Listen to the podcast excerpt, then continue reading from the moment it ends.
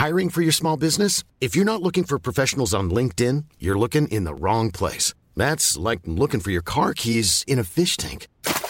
LinkedIn helps you hire professionals you can't find anywhere else, even those who aren't actively searching for a new job but might be open to the perfect role. In a given month, over 70% of LinkedIn users don't even visit other leading job sites. So start looking in the right place. With LinkedIn, you can hire professionals like a professional. Post your free job on linkedin.com slash people today.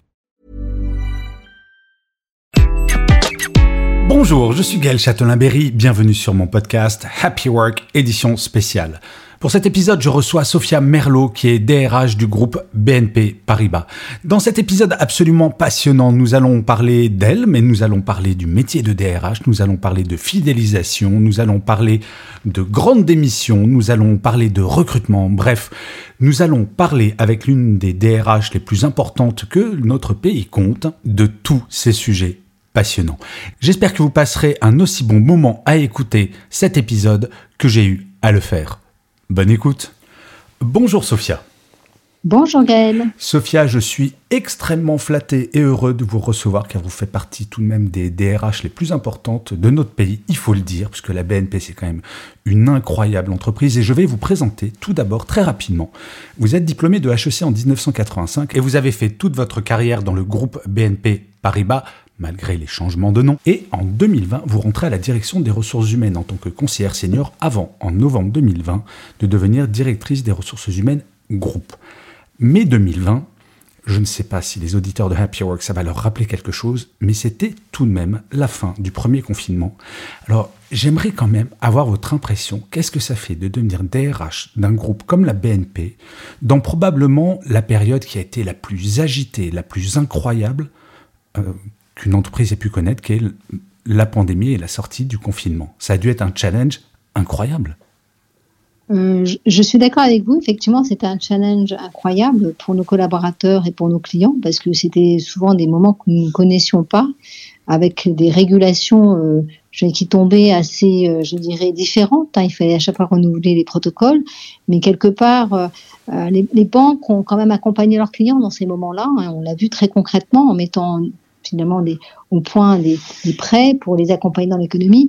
Et, du coup, euh, les collaborateurs qui ont beaucoup travaillé, donc c'est toujours le côté positif là-dessus, on retrouve aussi euh, la fierté d'être banquier, la fierté mmh. de participer à l'économie et d'apporter des solutions à leurs clients. Donc je dirais que certes, pour euh, un DRH, il a fallu apporter la sécurité de la santé à nos collaborateurs, mais d'un autre côté, il fallait aussi faire fonctionner la banque et faire en sorte que nos collaborateurs trouvent la fierté d'apporter la solution à leurs clients. Ce que vous êtes en train de me dire, Sophia, c'est que finalement, entre énormes guillemets, grâce à la pandémie, parce qu'on ne peut pas dire grâce à quelque chose qui a tué quelques millions de personnes quand même dans le monde, mais la pandémie a donné l'opportunité aux collaborateurs et collaboratrices de la BNP de retrouver du sens dans leur travail et une vraie fierté parce qu'une utilité à très court terme?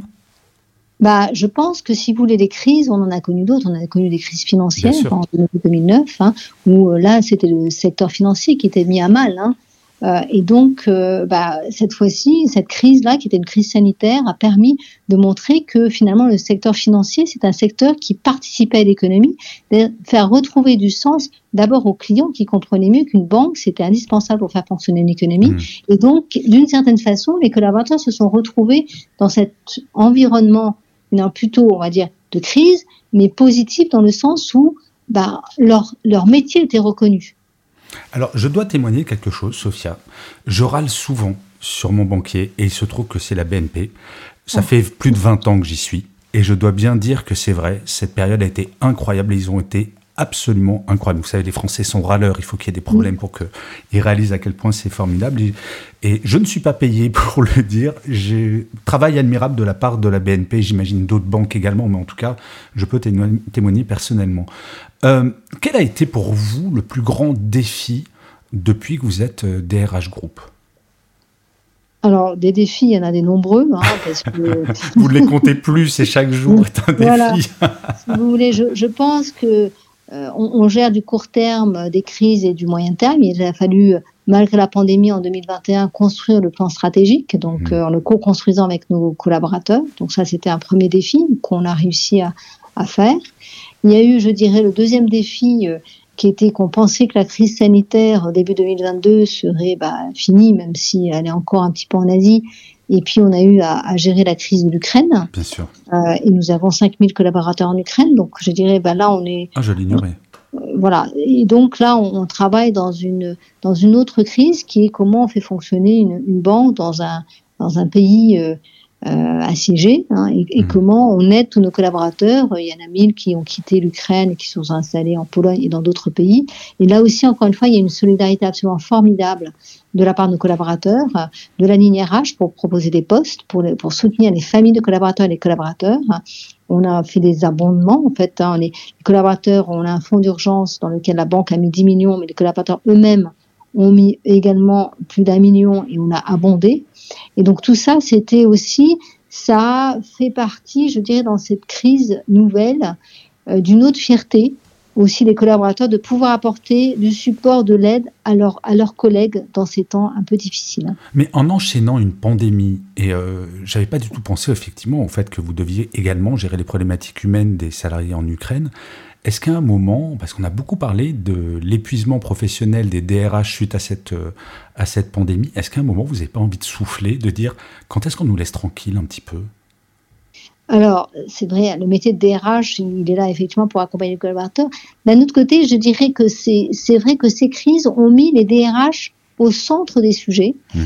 Et, et, là aussi, les DRH en ont retiré une certaine fierté parce que finalement, ils étaient aussi apporteurs de solutions, apporteurs de protection, apporteurs de, d'idées nouvelles, euh, parce qu'il fallait aussi trouver euh, voilà la façon de fonctionner. On a mis en place des accords télétravail qui ont été très novateurs. On, a fait preuve de, comme je dis tout à l'heure, de co-construction pour notre plan stratégique. Et puis je dirais, on recommence à se voir malgré tout. Donc la semaine prochaine, enfin, je vais pouvoir rencontrer physiquement mes collaborateurs qui étaient dispersés à travers le monde. Formidable. Euh, et voilà, c'est des sources de satisfaction aussi. Hein. Il faut être, quand on fait la RH, il faut être optimiste, hein. sinon euh, c'est pas possible. Hein. Mais je rebondis sur ce que vous venez de dire, qui est très intéressant. C'était une des questions que je m'étais notée. Euh, est-ce que vous n'avez pas le sentiment que du fait de la pandémie et de tout ce qui se passe, on est passé d'une position DRH qui était plutôt fonctionnelle et on considérait ça comme quelque chose, je schématise volontairement, mais en gros qui était chargé des relations sociales et des salaires, je schématise volontairement, à quelque chose d'incroyablement stratégique du fait de la pandémie, mais aussi peut-être maintenant encore plus du fait des difficultés de recrutement des jeunes diplômés et euh, de fidélisation. Est-ce que maintenant la position des DRH dans les COMEX en général, est-ce que vous constatez ce changement? Alors, je pense que, alors, au sein de BNP Paribas, les DRH ont toujours été d'abord dans les COMEX et ont toujours été concernés par euh, toutes les actualités stratégiques. Donc ça, c'est déjà un, fait. C'est-à-dire que les DRH ont toujours été très proches et venaient souvent des métiers. Enfin, moi, je viens d'un métier, mon prédécesseur aussi. Donc ça a été toujours considéré comme important. Pour autant, c'est vrai que euh, ces sujets de crise ont mis le rôle du DRH beaucoup plus en avant parce que on attendait des DRH des solutions. Hmm. Euh, comment gérer la crise, que la crise, on l'a gérée euh, sur euh, les masques, la vaccination, sur quand est-ce qu'on vient au travail, comment on prend pas de risques, comment on protège, hein, parce que c'est à la base, il faut protéger ses salariés et il faut rendre le service aux clients. Donc il faut trouver à chaque fois des solutions. Et ensuite, il a fallu aussi, aujourd'hui, on, doit trouver des solutions sur comment on va travailler maintenant dans ce nouveau monde finalement, parce que les gens se sont habitués au télétravail. Donc là aussi, on, on, se tourne vers la DRH pour trouver des solutions. Pareil, les managers, il faut les accompagner dans un management hybride. Encore une fois, il faut trouver des solutions. Donc c'est vrai que les choses sont nouvelles euh, et du coup amènent les managers et les collaborateurs à se tourner assez automatiquement vers les DRH pour trouver des solutions. Oui, c'est vrai que la formation également a été un enjeu absolument incroyable. Ça l'était déjà avant la pandémie, mais vous parliez de management à distance. C'est une évolution incroyable pour beaucoup, beaucoup de métiers. Tout à fait. Et, je dirais que pour le moment, on n'en a pas vu encore complètement toutes les conséquences, parce que fondamentalement, on est en période dite à peu près normale que depuis le mois d'avril hein, en France. Hein. Euh, et donc, on n'a pas encore le recul suffisant pour euh, apporter là aussi euh, voilà, toutes les solutions, tous les moyens éventuels. Et en plus, ces moyens-là, même les outils, on voit bien les outils digitaux. maintenant, on fait des réunions par Teams. Il y a encore deux ans, personne ne savait utiliser Teams. Donc il y a une capacité d'adaptation des, des, personnes qui est absolument phénoménale, hein, extraordinaire. Et donc ça, il, faut aussi en tenir compte. Et je trouve voilà, on, vit finalement une période assez extraordinaire dans tous les sens du terme parce mmh. que on, ne sait pas encore toutes les implications que ça va avoir demain. Donc on est encore dans des, dans des phénomènes d'incertitude. Et donc, on est phénomène d'incertitude, les gens cherchent à se rassurer, donc bah, on est là pour les, pour les rassurer. Alors justement, euh, à propos d'évolution, et vous qui avez un regard sur, euh, sur l'activité mondiale, dont les États-Unis, euh, comment est-ce que vous regardez le mouvement de la grande démission dont on parle beaucoup aux États-Unis, le Big Quit avec ce grand point d'interrogation, est-ce que ça va arriver en Europe Est-ce que ça va arriver en France? Quel regard en tant que DRH vous portez sur, sur un peu tous les fantasmes qu'il peut y avoir autour de ce mouvement-là? Alors c'est vrai qu'aux États-Unis nous sommes présents, donc comme vous savez, en, New York et puis aussi on a une banque de détail que nous sommes en train de vendre hein, hmm. sur la côte ouest. Hein, donc euh, nous sommes présents à New York de façon, euh, euh, on a quelques milliers de personnes. Alors ce sujet de grande émission dont on entend beaucoup parler, alors il nous, touche moins. Voilà, alors je ne sais pas pourquoi, mais en tout cas il, touche moins le secteur bancaire en tant que tel. Hein. D'accord. donc c'est vrai qu'on entend parler de ce sujet de grande démission. Euh, de ces gens qui veulent absolument changer de poste. Alors nous, on voit des gens effectivement, comme toujours, qui ont des turnovers, qui vont, qui vont bouger, mais qui vont peut-être aussi essayer de trouver des localisations différentes. Mais, mais on n'a pas, on n'a pas eu à faire face à des gens qui partaient euh, en, en, très grand nombre pour aller chercher, pour changer complètement de job. C'est ce qu'on appelle la grande émission, c'est qu'on se hmm. dit mais les gens sont partis. Euh, c'est très intéressant parce que il euh, y a un grand cabinet, un des Big Four à la défense, qui en moins de six mois a perdu 25% de ses salariés. Mm, là, on mm. parle quand même d'un mouvement massif. Donc c'est vraiment intéressant. Et à quoi ça tient? Est-ce que ça tient à la culture d'entreprise? Est-ce que ça tient au fait que vous, avez toujours chouchouté vos salariés et finalement, bon, ils se disent l'herbe n'est pas forcément plus verte à côté? C'est un ensemble de tout ça? Je pense que c'est un ensemble de tout ça. Je pense qu'effectivement, alors le fait est que BNP Paribas, on, est une banque, on est un métier, enfin on, est un groupe avec 300 métiers différents. Euh, donc voilà, on est une banque, on est aussi dans l'immobilier, dans l'assurance, euh, dans la voiture. Enfin, vous voyez, donc ça c'est déjà un, premier sujet. Et donc moi je dis ça, c'est parce qu'on a aussi une culture, euh, parce qu'on est un groupe diversifié et intégré, c'est-à-dire qu'à chaque fois vis-à-vis des clients, on cherche à proposer l'ensemble du groupe, l'ensemble de nos, de nos, solutions. On a aussi en parallèle euh, une habitude, et dans notre, dans notre ADN, de faire des mobilités internes importantes quand il y a des jobs qui se libèrent.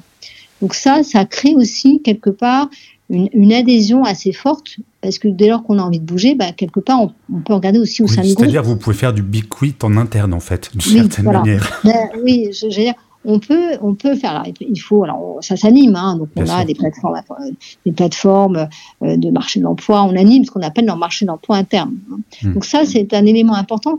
Et surtout que j'ai pu discuter avec des confrères qui n'ont pas ce, genre d'animation et qui effectivement du coup se trouvent peut-être dans des situations un, petit peu plus, un tout petit peu plus complexes. Hein. Après, pour autant, euh, on a aussi à faire face à des turnovers parce que ben voilà, on a aussi des collaborateurs qui ont peut-être envie d'aller voir autre chose. Hein. À nous de leur prouver que bah, ils peuvent trouver chez nous, mais que voilà ailleurs aussi. Mais c'est vrai qu'on est dans un environnement euh, assez, euh, assez, euh, assez, je veux dire, protégé. Enfin, l'accord télétravail qu'on a mis en place en 21, on en avait déjà du télétravail, donc c'était hmm. déjà une habitude qui existait. Mais là, on est allé un cran plus loin puisqu'on en a mis un en place pour l'ensemble du groupe en France. Donc là, justement pour prouver que c'était assez homogène partout. Et du coup, pour nous, ça facilite les mobilités et surtout, on a mis euh, plusieurs formules en place et on en a fait des projets d'équipe. Parce qu'on mmh. s'est dit, ce qu'on a appris de la crise, c'est que finalement, euh, d'abord, un métier peut être télétravail ou pas, peut aller jusqu'à un certain niveau de télétravail ou pas. Un collaborateur peut vouloir ou pas télétravailler. Donc, tout ça, ça vous fait plusieurs formules. Mais c'est formidable parce que je crois, Sophia, très honnêtement, vous êtes la DRH la plus zen à qui je parle depuis deux ans. Non, non, mais vraiment. Mais c'est intéressant parce que je ne pensais pas effectivement au côté mobilité au sein d'un grand groupe qui fait que finalement, on n'a pas besoin d'aller voir ailleurs. Mais euh, j'ai quand même une question, ça fait un certain nombre d'années, on est à peu près de la même génération qu'on travaille.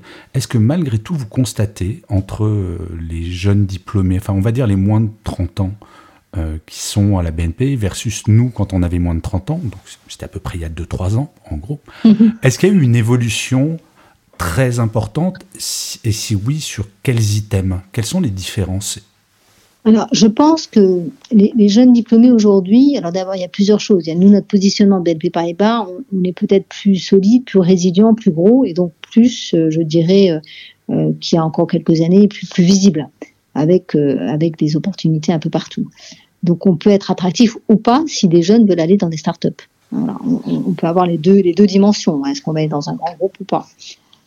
Ça, c'est le premier sujet, parce que les startups, il y a encore 30 ans, ça n'existait pas. Bien sûr. Euh, ensuite, il y a quand même la recherche de sens. Qu'on voit, c'est que les jeunes, aujourd'hui, ils cherchent pas forcément un salaire, ils le cherchent quand même, mais ils recherchent quand même que dans leur travail, il y ait du sens. Et c'est là où, chez nous, les sujets de, de, de développement durable qu'on met en avant depuis, et pas simplement en communication, depuis déjà plusieurs années, quand on a dit qu'on sortait du charbon, qu'on arrêtait le gaz de schiste et ainsi de suite, c'est des, des, sujets très concrets où d'abord on a arrêté d'avoir des revenus là-dessus, et donc on a, on a montré à quel point on travaillait sur ces sujets-là pour nos collaborateurs. De la mmh. même façon, sur les sujets de diversité et d'inclusion, c'est des choses très concrètes sur lesquelles on travaille, dans lesquelles les collaborateurs se retrouvent, ne serait-ce que par les réseaux de collaborateurs qu'on a favorisés en interne on a aujourd'hui 50 000 collaborateurs qui participent à des réseaux euh, internes euh, d'employés hein, euh, sur des causes. Ça peut être sur la mixity pour les femmes, Affinity pour le multiculturel, Ability pour Donc un vrai engagement en fait. C'est des vrais engagements de ces collaborateurs et nous, on trouve, ça très bien parce que d'abord, ils sont sur le terrain. Moi, je les vois régulièrement, ils nous challenge. Hmm. et puis, et puis ils, peuvent donner du sens sur leur temps de travail à des causes dans l'entreprise auxquelles ils croient. Hmm. Tout comme on a aussi un autre programme qui s'appelle One Million Hours to Help, c'est-à-dire qu'on a depuis plusieurs années dit que on était prêt à faire en sorte que les collaborateurs consacrent au moins une demi-journée par semaine, par, par an, pardon, une demi-journée par an sur leur temps de travail à aller aider des associations extérieures. Super.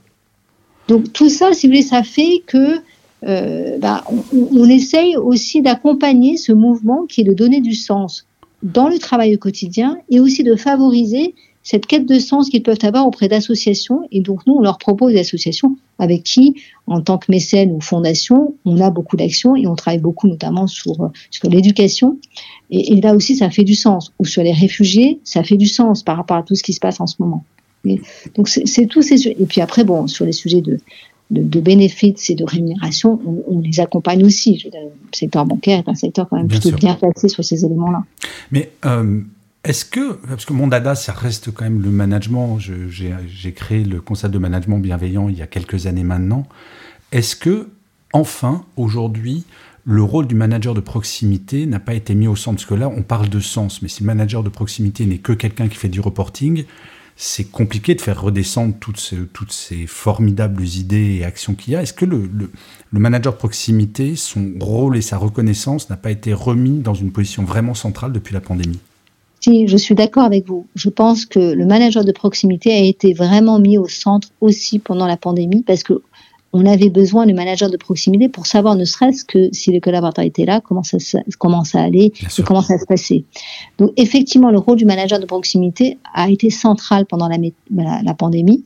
Euh, il est toujours central, mais c'est aussi celui qui, notamment quand je parle des projets d'équipe pour le télétravail, est aussi central parce qu'on nous dit que c'est à son niveau qu'il faut définir justement euh, comment va fonctionner son équipe en collectif, mhm.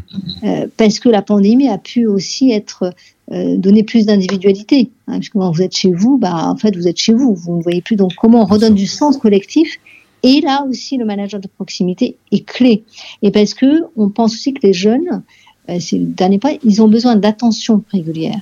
Ils n'ont pas besoin uniquement de quête de sens, mais ils ont besoin que quand ils viennent au bureau, notamment encore plus aujourd'hui qu'hier, c'est pour trouver un sens différent à celui qu'ils ont quand ils télétravaillent. Bien sûr. Mais vous savez, je crois que la chose la plus ridicule que j'ai vue en sortie de deuxième ou troisième confinement, c'était des entreprises qui faisaient revenir leurs collaborateurs pour faire des visios dans des bureaux qui mmh. étaient les uns à côté des autres. Effectivement, là, on se dit, bon, c'est aberrant. Mais bon, ça, c'est anecdotique.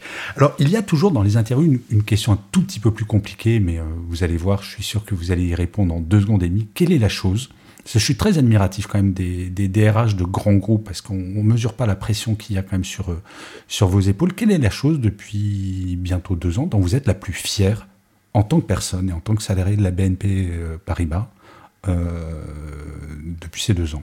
Si vous deviez retenir une chose à titre personnel Écoutez, la chose que je retiendrai, c'est d'avoir pu co-construire le plan stratégique 2025 en 2021 en pleine pandémie, mmh. non pas en utilisant des consultants, mais en utilisant nos collaborateurs, en interviewant grâce au digital 800 collaborateurs dans 40 pays, wow. part, hein, qui nous ont donné leur remontée, en travaillant avec les patrons de métier pour connaître leur, leur business et ce qu'ils attendaient, et puis en mettant en place une, une, une petite équipe qui était constitué de RH ou de managers de différentes entités pays pour construire ce plan qui aujourd'hui qu'on a appelé notre people strategy dans lequel on dit cette people strategy elle concerne tout le monde. Ce n'est pas qu'un sujet de RH la RH va accompagner mais le sujet de demain c'est les, les managers les collaborateurs et les RH qui vont construire cette people strategy avec trois piliers. L'un qui est de porter attention aux collaborateurs c'est ce que je dis. Préserver notre capital humain c'est-à-dire adapter nos ressources au monde de demain avec des compétences, les formations, parce mmh. qu'on est une, une, entreprise apprenante, hein, on donne beaucoup de formations, mais comment est-ce qu'on va être sûr de donner la bonne formation demain? Et puis le troisième pilier qui est aussi autour de l'éthique et de l'inclusion. Et donc ces trois piliers-là, aujourd'hui, ils sont vraiment partagés par tous. Euh, on a quand même 190 000 collaborateurs au sein du groupe, par tous les managers hein, qui, qui voient du sens aussi et qui se sentent concernés à porter ça. Donc c'est ma satisfaction de me dire que finalement, malgré cette pandémie, on a réussi à construire quelque chose pour les trois ans, quatre ans à venir, qui donne du sens à tous et sur lequel chacun se retrouve pour aller euh, accompagner les métiers. Et c'est vrai qu'il y a quoi être fier d'impacter très directement la vie de 190 000 personnes. C'est tout de même mm -hmm. pas rien, comme on dit. Alors, traditionnellement, Sophia, je finis ces, ces interviews en demandant à l'invité son mantra, sa citation ou sa phrase préférée qui l'inspire en ce moment, qui l'a toujours inspiré. Avez-vous un mantra ou une citation ou une phrase qui vous inspire particulièrement? Alors moi, souvent, je suis, je dis toujours que seul on va plus vite et ensemble on va plus loin. Ah, ce célèbre proverbe africain, il est tellement voilà. beau. Ouais. Voilà. Donc, euh, voilà, on n'est rien sans son équipe. Une vraie phrase de DRH, j'ai envie de vous dire. on n'est rien sans son équipe. Attendez, quand non, on le DRH peut tout faire, en fait, non, c'est l'équipe qui fait. Et, et c'est le sens du DRH, c'est d'avoir les bonnes personnes aux bons endroits. Vous êtes un chef d'orchestre en quelque sorte, mais pas toute seule. Non, effectivement. Sophia, je n'ai pas de mots assez forts pour vous remercier du temps que vous m'avez accordé, parce que j'imagine que, enfin, je sais même pas, j'imagine, je sais que votre planning est surchargé. Donc, mille merci. Je sais que les auditeurs de Happy Work vont adorer ce que vous avez dit. Je... Une DRH zen, ça existe. Je suis ravi de vous avoir rencontré. Je vous souhaite plein de bonnes choses pour la suite et pour plein de succès pour le plan 2025 que vous avez mis en place. Mille merci, Sophia, et à très bientôt. Merci Gaëlle, à très bientôt.